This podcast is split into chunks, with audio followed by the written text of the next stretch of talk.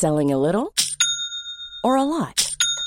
Shopify helps you do your thing however you cha-ching. Shopify is the global commerce platform that helps you sell at every stage of your business. From the launch your online shop stage to the first real life store stage, all the way to the did we just hit a million orders stage. Shopify is there to help you grow. Shopify helps you turn browsers into buyers with the internet's best converting checkout.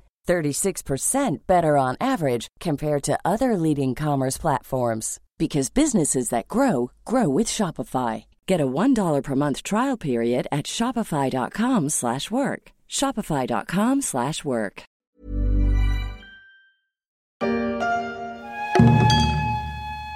Après l'Inde, Malte, le Niger et l'Albanie, on termine la série sur les chocs démographiques avec le Japon, un pays face aux défis immenses de son vieillissement. Pierrick Fay en avait déjà parlé dans la story en avril. Je vous propose de réécouter cet épisode. Notre planète a atteint, selon les estimations, le cap des 8 milliards d'habitants. Une augmentation de la population qui n'est pas prête de s'arrêter. L'immense majorité des êtres humains vit en Asie, l'Europe ne représente que 10% de la population mondiale, 17% pour l'Afrique. Le 15 novembre 2022, nous étions donc 8 milliards sur Terre, 8 milliards d'êtres humains, deux fois plus qu'en 1974. Et en 2086, la population mondiale devrait aussi dépasser le cap des 10 milliards de terriens selon l'ONU.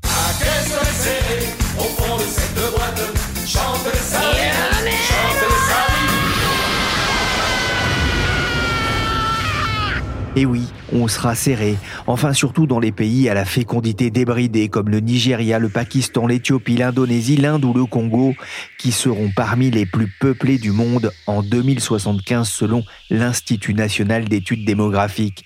Mais il est un pays où les habitants risquent de se sentir moins à l'étroit, c'est le Japon, et ce n'est pas forcément une bonne nouvelle.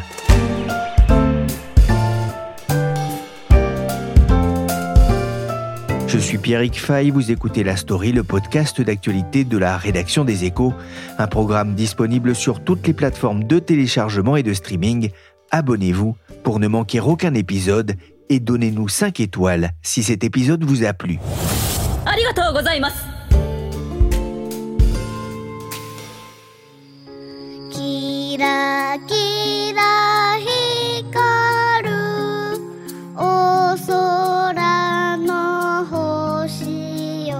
Scintille, scintille, petite étoile, si haut au-dessus de la terre comme un diamant.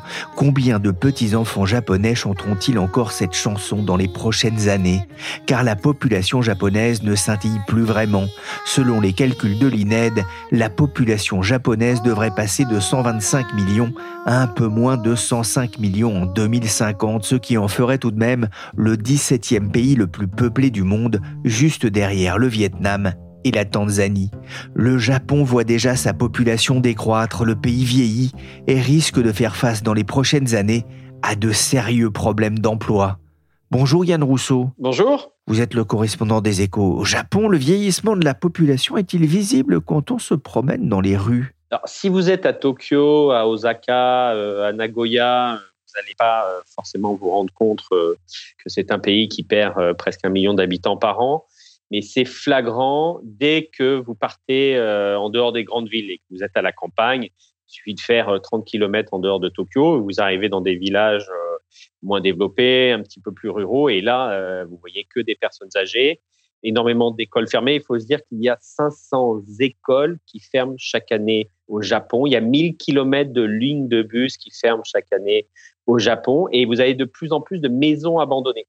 C'est-à-dire, c'est des maisons dans des familles où il n'y a pas d'héritier, les personnes décèdent et on ne sait plus quoi en faire. La mairie cherche désespérément pendant un an un héritier euh, pour lui redonner la maison et souvent elle ne trouve pas. Et donc, vous avez des maisons euh, à l'abandon et ça devient un problème euh, gigantesque, même pour le pays. En gros, les dernières études du gouvernement et même de Nomura sur le sujet disent que on a presque 9 millions de logements qui sont maintenant désertés dans le pays et on sera peut-être, si ça continue comme ça, à en gros une maison euh, sur trois euh, en 2038. Ça veut dire 22 millions de maisons abandonnées. Donc, quand vous allez euh, en province, euh, dans les petites villes, quand vous allez dans les îles plus petites, même de Tokyo, vous savez, c'est une immense mégapole avec des îles qui appartiennent euh, à Tokyo. Il y a une île où moi je vais assez régulièrement qui s'appelle Nijima.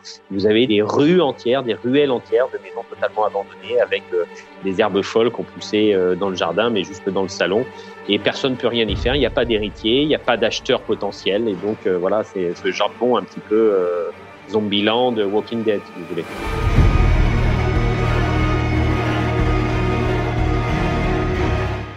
Et pourtant, vu de l'extérieur, on a ces images d'un pays très peuplé, plus de 120 millions d'habitants, avec des villes grouillantes comme Tokyo, Osaka ou Nagoya.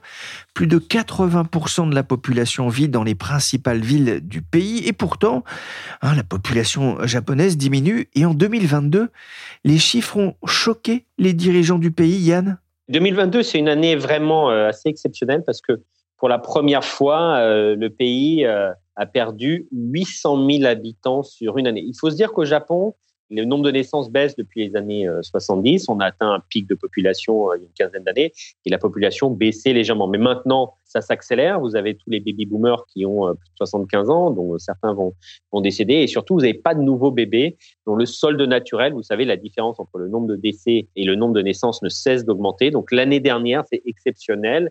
Euh, moins 800 000 personnes. Pourquoi? Euh, Il y a eu un effet Covid, c'est-à-dire qu'il y a eu euh, une accélération des décès, même si le Japon, comme les autres pays d'Asie, a plutôt assez bien affronté la pandémie. Et donc le Japon a eu plus de décès l'année dernière du fait du Covid. Et surtout, il n'y a pas eu de bébés, il y a eu très très peu de naissances. Pourquoi? Parce que au Japon, il n'y a pas de naissance hors mariage les gens doivent, par la tradition, euh, c'est une société extrêmement conservatrice, se marier à une fois qu'ils sont mariés.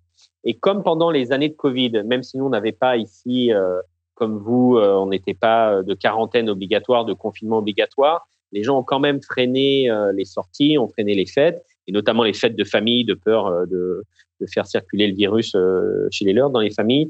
Et donc, il y a eu plein de mariages qui ont été repoussés dans les années 2020-2021. Et donc 2022, il y a eu moins de bébés. Il y a eu moins de 800 000 bébés euh, l'année dernière. Donc 1,6 million de décès, plus que d'habitude. Moins de 800 000 bébés. Donc automatiquement, le sol naturel, c'est moins 800 000 euh, habitants. Et c'est une tendance euh, qui va s'accélérer puisque très vite, on va arriver sur la perte d'environ un million d'habitants par an hein, à partir de 2030. Vous avez un pays qui a 125 millions d'habitants. Il va tomber à 86 millions en 2060. Donc en gros, moins 40 millions de personnes en 40 ans. Et la barre des 100 millions d'habitants sera donc franchie à la baisse à l'avenir, la population vieillit, alors que 10% des Japonais ont plus de 80 ans, c'est vraiment un, pays de centenaires? Oui, c'est un pays avec énormément de centenaires. Effectivement, 10% des gens qui ont plus de 80 ans. Vous êtes à plus d'un tiers des gens qui ont plus de 65 ans. Donc, c'est un pays extrêmement vieux. Vous avez une pyramide des âges qui est totalement inversée avec des, un groupe de baby boomers et de gens qui ont plus de 55, 60 ans et 70 ans qui est gigantesque sur une toute petite base de la pyramide euh, avec de moins en moins de bébés et euh, de fait de moins en moins de bébés depuis 30 ans. C'est-à-dire qu'il n'y a plus de renouvellement de la population avec ce taux de fécondité de 2,1 depuis des décennies. Quoi que fasse ou quoi qu'ait tenté le gouvernement, ça ne fonctionne pas. Et donc, vous avez là vraiment un énorme poids, un pays qui est contrôlé euh, par des personnes âgées avec, euh, vous savez, dans toutes les interviews que je fais, moi, c'est avec des gens de plus de 60 ans. Euh, c'est rarissime de voir quelqu'un de, moins de 50 ans euh, dans les élites économiques ou dans les élites politiques. Papa, comment on fait les bébés Papa, comment on fait les bébés Papa, comment on fait les bébés Papa, c'est quoi cette bouteille de lait? Il y a quelques années, euh, Anne-Marie Hydrac, qui était secrétaire d'État au commerce extérieur, m'avait raconté que lors d'une rencontre euh, à Tokyo, son homologue japonais ne lui avait quasiment parlé que de ça. Il gardait le souvenir d'un voyage à Paris où il avait vu beaucoup de couples dans les bars, les restos, vous savez, en, amoureux avec un verre de vin ou dans son imagination un verre de champagne aussi. Et il avait demandé à la ministre bah, le secret. Comment faites-vous pour faire des enfants? Alors Yann, je ne vais pas vous apprendre comment on fait, mais dites-moi plutôt pourquoi les Japonais ne font-ils plus d'enfants? C'est très compliqué. C'est un phénomène qu'on voit euh, en fait dans l'ensemble des sociétés. Euh, d'Asie, mais aussi dans les pays développés. Si vous parlez avec les démographes, Euh, ils vont tous vous dire ça, c'est-à-dire que le, pendant des années, on a cru qu'on entrait dans une crise de surpopulation, que la planète allait exploser. En fait, toutes les statistiques, tous les graphes montrent qu'on est en train de, la population de la Terre va arriver à 10 milliards d'habitants et ensuite va chuter tous les pays développés, plus aucun pays développé n'a maintenant un taux de fécondité au-dessus de 2,1 qui permet de renouveler la population. Donc toutes les populations vont baisser. On a ça au Japon, on a ça en Corée, on a ça en Taïwan, en Chine, en Thaïlande, enfin dans tous les pays, euh, à Singapour. Et alors il y a plusieurs causes. Si on fait une analyse de big data, de, de données, on s'aperçoit que l'énorme changement c'est pas le nombre de familles où il y aurait deux, trois, quatre enfants. Ça, vous avez à peu près les mêmes ratios dans ces pays, notamment au Japon. Le nombre de familles qui ont deux, trois ou quatre enfants est à peu près le même aujourd'hui en 2023 qu'il était euh, au début des années 70. Le phénomène qui apparaît dans tous ces pays, c'est les femmes sans enfants. Donc, ils n'auront jamais d'enfants de toute leur vie. Et maintenant, dans ces pays, on est à plus de 35% de femmes qui n'auront jamais d'enfants. C'est le cas euh, au Japon, qui est très en avance, mais c'est aussi le cas en Corée euh, ou à Taïwan. Il y a plein de raisons euh, qui sont à la fois sociologiques, économiques. Il y a un phénomène que les démographes pensent avoir identifié, qui est le fait que les femmes font de plus en plus d'études, et c'est normal. elles ont maintenant plus, vous dans une génération, vous avez plus de femmes diplômées d'université que d'hommes. Et les femmes, traditionnellement, ne se marient pas avec des hommes qui sont d'un diplôme inférieur, d'une catégorie sociale inférieure. Bien sûr, ça peut arriver, mais globalement, quand vous regardez froidement les statistiques, c'est très rare. C'est-à-dire que vous allez avoir un homme euh, très diplômé qui va peut-être se marier avec une épouse qui n'est pas diplômée ou qui est serveuse dans un restaurant. Et à l'inverse, vous n'allez avoir que pas beaucoup de femmes diplômées qui vont se marier, elles, avec des serveurs il n'y a pas de mal à être serveur. Ce que je veux dire, c'est que dans ce sens-là, ce genre de mariage est extrêmement rare dans les statistiques. Et donc, comme vous avez plus de femmes qui sont diplômées chaque année que d'hommes, il y a un pool, un nombre, un volume d'hommes qui sont potentiellement mariables pour les femmes qui est limité, puisqu'il y en a moins chaque année qui sont diplômés que les femmes. Et donc, les femmes sont dans une compétition pour un pool réduit d'hommes. Et vous avez un volume énorme d'hommes, presque 20-30% des jeunes hommes au Japon, qui sont non mariables qui n'ont aucune valeur sur le marché du mariage. J'ai des professeurs ici qui me racontent que si un homme ne fait pas une bonne université, euh, s'il est fiancé avec une jeune femme, les parents de la jeune femme vont lui demander de quitter cet homme parce qu'il n'est pas vu comme une valeur sûre pour construire un foyer solide toute sa vie. Et ils vont forcer la jeune femme à rompre avec ce garçon qui n'aurait pas fait l'université qu'il faut. Donc, on a ce phénomène de gens euh, qui ne se marieront jamais, qui qui pas de valeur sur le marché du mariage, notamment chez les hommes, et des femmes qui vont être diplômées, qui vont faire une carrière, qui vont commencer à chercher un partenaire. Au Japon, par exemple, les, carrières sont très dures. Vous savez, vous travaillez un volume horaire fou, vous êtes vraiment au service de votre entreprise, euh, surtout dans les premières années. Vous n'avez pas le droit de dire non. L'entreprise vous mute où elle veut euh, sans vous demander votre avis pendant trois ans. On ne considère jamais le sort de la famille.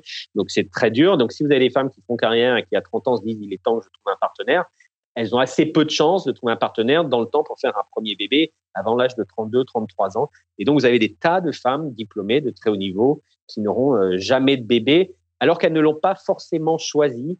C'est-à-dire que quand vous faites les sondages, les études d'opinion dans tous ces pays, les femmes à 90% disent qu'elles veulent avoir des bébés, qu'elles aimeraient avoir des bébés, mais c'est le sort, c'est la vie qui fait qu'elles n'ont pas eu d'enfants et c'est un, un problème qu'on retrouve dans tous ces pays d'Asie, mais aussi qu'on commence à voir en Occident.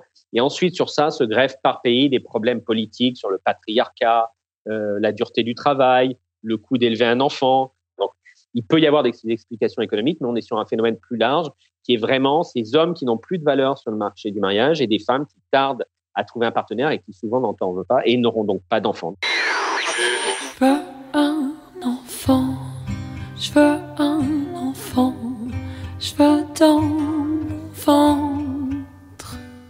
des millions de femmes sans enfants, pas toujours par volonté, et celles qui en ont sont aussi parfois pénalisées dans le travail. Récemment, un mari a publié une lettre ouverte dans le quotidien Mainichi Shimbum. Il met le doigt sur les difficultés à faire rimer vie de famille et vie de travail. Sa femme a été réprimandée pour être tombée enceinte avant son tour, et la lettre a, fait pas mal parler, euh, Yann. Oui, vous avez ici un phénomène, euh, quand vous êtes une jeune femme et que vous commencez votre carrière, on va vous demander si vous voulez faire justement euh, carrière ou est-ce que vous voulez garder euh, un job qui vous permettra jamais de monter en grade et qui ne sera jamais très rémunérateur mais qui vous permet de terminer à 18 heures et de prendre un congé maternité ou éventuellement avoir deux enfants. Donc, il y a vraiment une pression de l'entreprise au Japon. Si vous vous engagez à fond et que vous voulez faire carrière, va vraiment vous faire comprendre que c'est bien de ne pas avoir d'enfants tout de suite. Et cette femme qui est travaillée pour une garderie, qui est un milieu où il manque énormément de main-d'œuvre au Japon, tout ce qui est service à la personne, que ce soit les écoles, les garderies ou les personnes âgées, son dirigeant lui a fait comprendre que c'était très très malvenu de sa part d'avoir un bébé. Et ça, ça existe encore aujourd'hui dans les grands groupes japonais.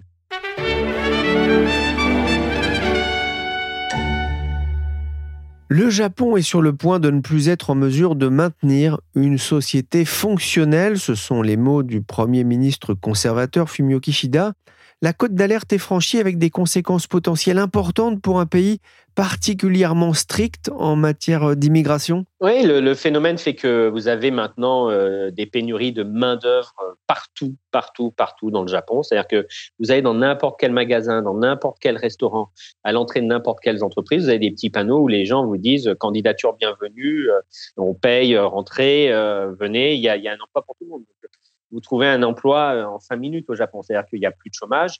On est bien en dessous, on est à 2% de chômeurs, c'est-à-dire qu'on est en dessous de ce qu'on appelle le, le, chômage euh, structurel, c'est-à-dire le moment où les gens euh, changent d'emploi. On a un taux d'emploi extrêmement élevé maintenant chez les femmes de 73%, qui est beaucoup plus fort presque que les États-Unis, qui est même plus fort que la France.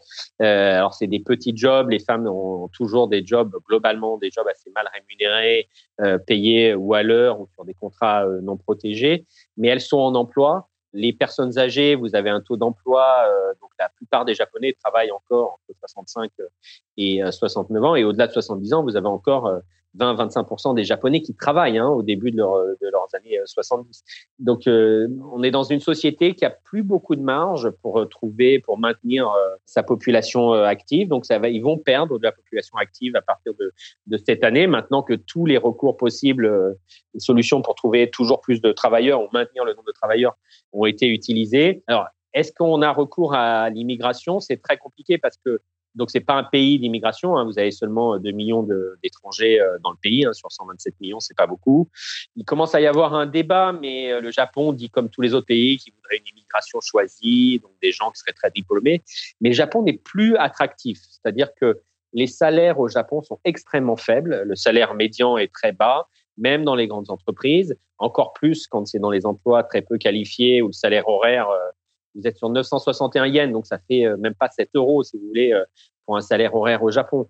Donc, c'est pas vu comme un aimant pour euh, des travailleurs des autres pays d'Asie du Sud-Est. Et un des autres problèmes qu'a le Japon, c'est que le yen a perdu énormément de sa valeur par rapport aux autres devises du fait de la, politique d'assouplissement quantitatif de la Banque du Japon. Vous savez, nous, on a toujours les taux zéro ici. Et donc, le yen est devenu très, très faible par rapport aux autres grandes devises sur les, les 5-6 dernières années. Et donc, si vous êtes un travailleur étranger et que vous venez travailler dur au Japon, vous avez un très mauvais salaire. Et en plus, quand vous rapatriez vos petites économies dans votre famille à Manille ou à Bangkok, ça vaut plus rien. Donc, du coup, il n'y a plus vraiment de débat à avoir sur l'immigration. C'est-à-dire que même si le Japon se mettait à ouvrir, et il ne le fera pas parce que il est obsédé par l'homogénéité de sa population, il a très peur d'avoir des gens différents, parlant différents. Les Japonais se vivent vraiment comme à part. Hein sans forcément que ça soit du racisme, mais ils se considèrent comme à part et ils ne voient pas comment les autres pourraient se fondre dans leur modèle euh, de société assez particulier. Et donc, du coup, il n'y a pas d'attractivité du Japon. L'immigration, c'est pas un robinet qu'on peut ouvrir euh, soudain. Et donc, le Japon va devoir apprendre à vivre avec beaucoup moins d'employés et ça va poser des problèmes gigantesques dans tout ce qui est euh, le service, le service à la personne, les usines. Vous pouvez plus ouvrir de nouvelles usines au Japon. Vous n'avez pas de travailleurs. Vous pouvez pas faire des usines pour faire du codage d'applications au Japon. Vous n'avez pas de codeurs. Euh, vous pouvez. Il y a un énorme problème pour euh, les, les, personnes âgées, prendre en charge des personnes âgées, pour le staff dans les hôpitaux. Donc ils se confrontent là dans les années qui viennent avec un problème euh, quasi insurmontable. Nous voulons créer une société où les jeunes générations peuvent se marier, avoir des enfants et les élever comme elles le souhaitent, le vœu pieux d'un ministre japonais. Mais Yann, comment le Japon compte-t-il inverser la tendance?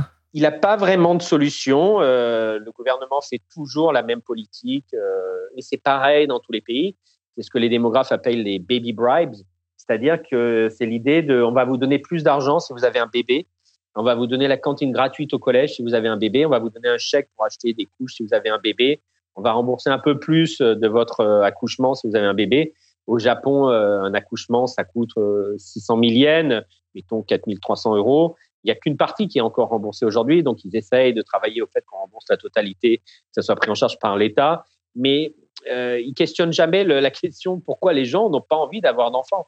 Puisqu'encore une fois, vous avez toujours des familles avec deux, trois, quatre enfants. Le problème, c'est l'entrée dans la maternité et la paternité. Le premier enfant, il y a un problème sociétal puissant. Ça n'arrive pas, et ce n'est pas en donnant euh, des couches gratuites ou des repas à la cantine gratuite ou, 80 euh, euros par mois euh, en allocation familiale pour un enfant que ça change. Ça ne marche pas. Il n'y a pas d'État où ça fonctionne. Même l'État français, même la France, qui est un des pays qui a la politique familiale la plus généreuse, voit son taux de fécondité qui est tombé lui aussi en dessous de 2. Donc ça ne fonctionne pas, les baby bribes, nulle part. Les démographes disent qu'on voit, c'est des petits pics de naissance, c'est-à-dire des gens qui ont déjà un enfant, qui vont peut-être en faire un autre en disant, tiens, ça va être un peu plus intéressant, on est un peu plus aidé, où il y a plus de place en crèche. Mais sur le long terme, vous ne remontez pas les courbes, vous décalez légèrement le, temps des naissances, mais vous n'augmentez pas le nombre de bébés. C'est pareil au Japon, hein, qui est le pays qui a la pire fécondité de, taux de fécondité de toute la Terre. On est à 0,78 hein, en 2022, donc moins de 1.